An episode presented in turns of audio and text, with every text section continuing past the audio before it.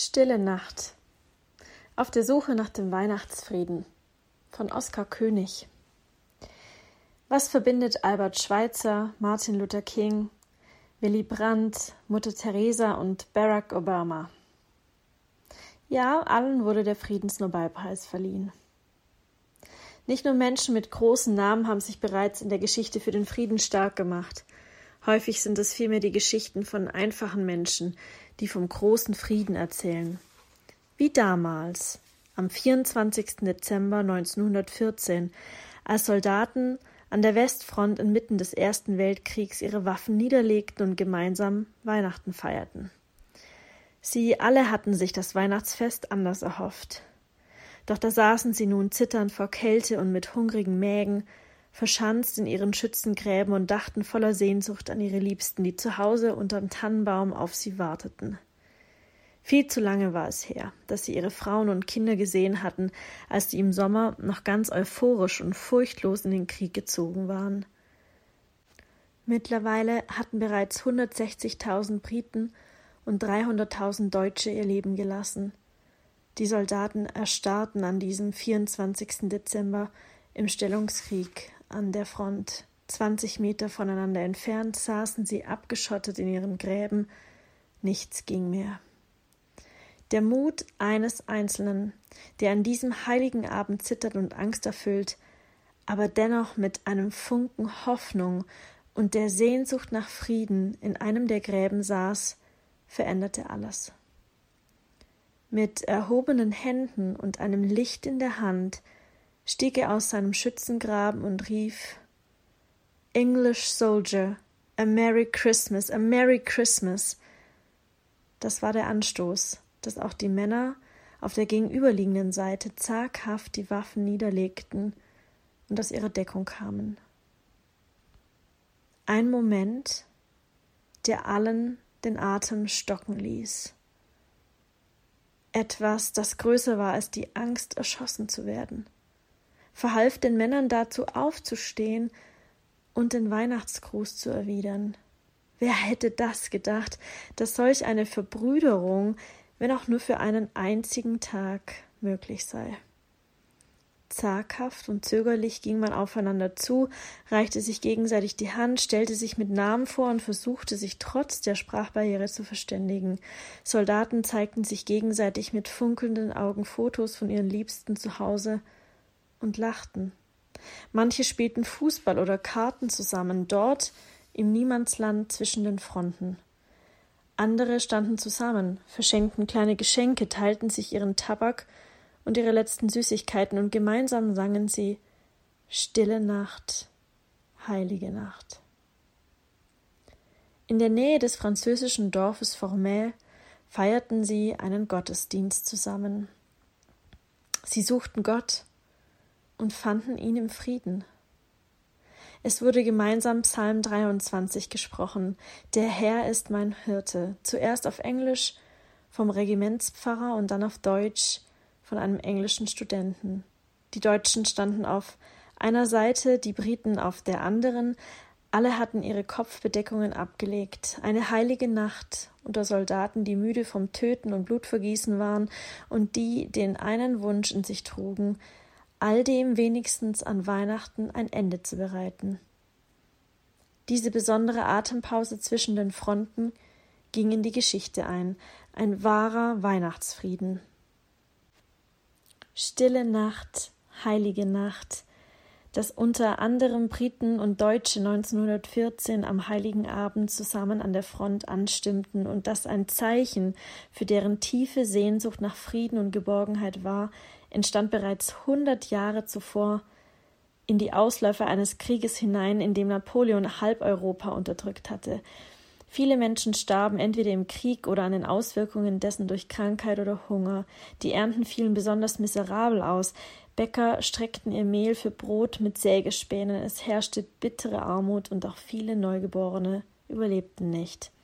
In diese Not hinein verfasste der Hilfspfarrer Joseph Mohr 1816 in Oberndorf ein Friedensgebet, um Hoffnung und Zuversicht in dieser zehrenden Zeit zu schenken.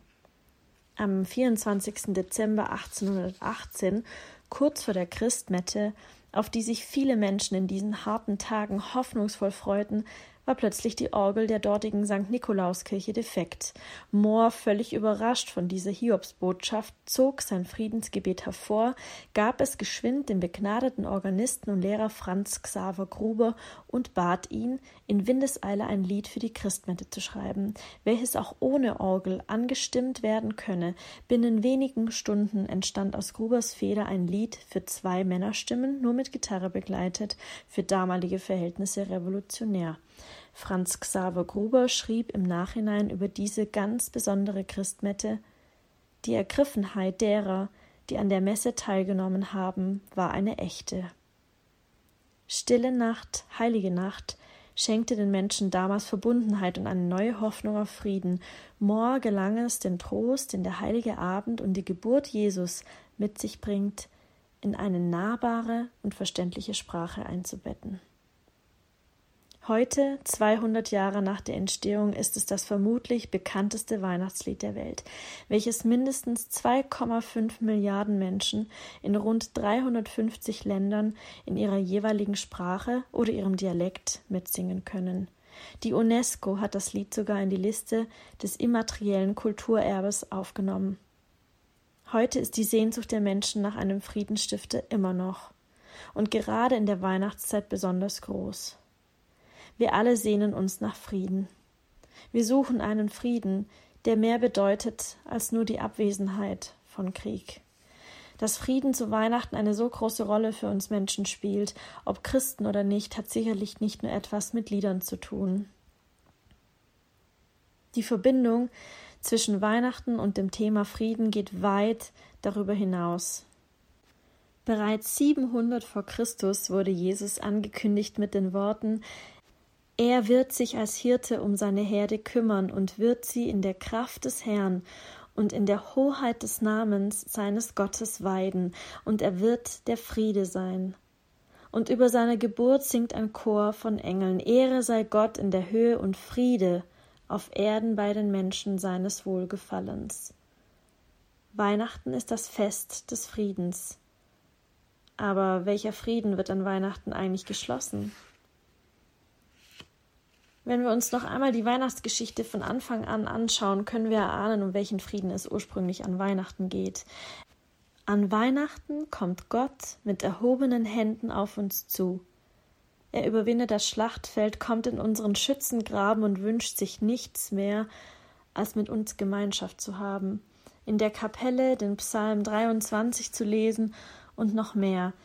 Er selbst möchte der Psalm 23 für uns sein. Dieser göttliche Frieden ist nicht nur eine kurze Waffenruhe am Weihnachtstag zwischen den Fronten, sondern ein echter Friedensbund. Und dieser Bund ist für die Ewigkeit geschlossen. Frieden kann nie einzig und allein von einer Seite ausgehen.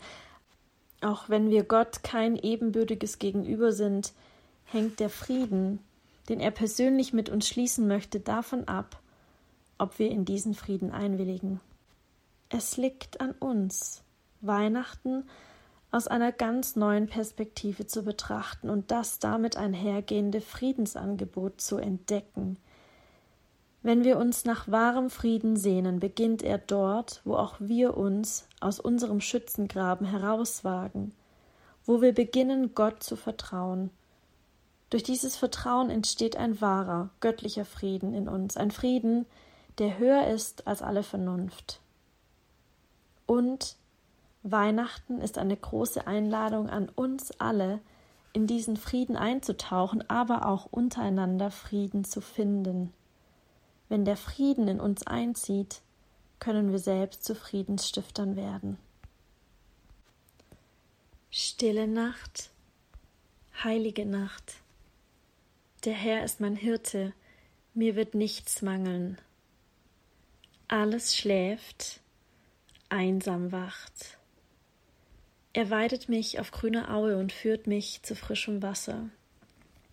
Nur das traute, hochheilige Paar, er erquicket meine Seele, er führet mich auf rechter Straße um seines Namens willen. Holder Knabe im lockigen Haar. Und ob ich schon wanderte im finstern Tal, fürcht ich kein Unglück, denn du bist bei mir, dein Stecken und dein Stab trösten mich. Schlaf in himmlischer Ruhe, Schlaf in himmlischer Ruhe.